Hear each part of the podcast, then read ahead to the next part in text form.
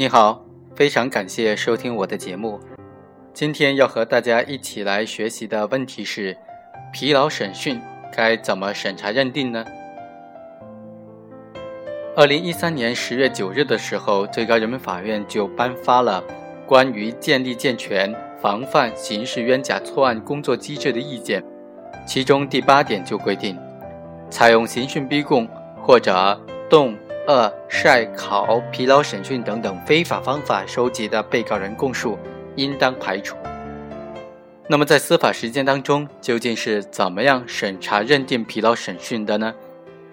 一般来说，是从以下的三个方面来进行审查认定的。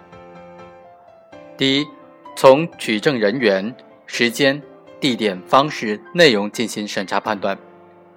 对于较长时间在办案地点连续讯问的，入所体检时发现嫌疑人身上有伤的，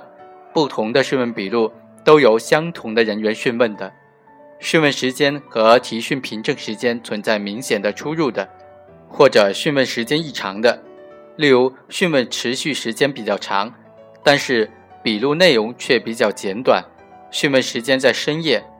另外，讯问地点在法定的羁押场所之外的，例如有罪供述发生在指定的办案地点的，在提出看守所外期间，讯问笔录供述细节和其他证据具有不同寻常的高度吻合，或者细节在侦查人员的提示之下。由不吻合到吻合，被告人翻供比较突兀，前后供述无理由出现截然不同等等多种情形的，那么这个时候就应当结合被告人提出被刑讯逼供的具体线索，审查被告人翻供的时间和前后供述的变化内容，进行综合的认定，判断被告人供述是否属于非法证据。第二，结合同步录音录像进行审查判断。犯罪嫌疑人、被告人在讯问当中是否因为达到了疲劳的程度，在同步录音录像当中就会有最直观的反应了。当然，由于设备技术以及侦查人员的记录习惯等等原因，要求同步录音录像和讯问笔录完全一致并不现实。但是如果录音录像存在剪辑关键问题处不清晰，或者讯问笔录存在明显的出入的地方，就应当特别予以注意，特别的审查了。特别是在讯问笔录记载和录音录像显示的时间长短、内容繁简等等方面存在明显不同的，就应当结合其他的证据进行认真的核对审查，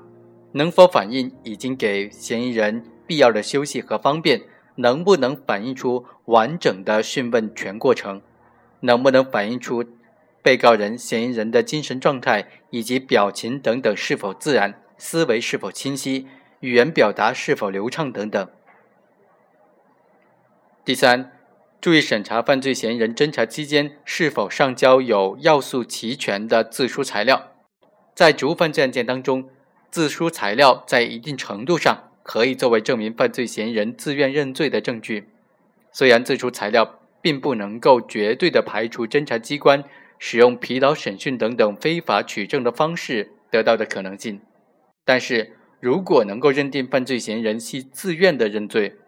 则可以认为侦查机关无需使用疲劳审讯等等非法方法来取证。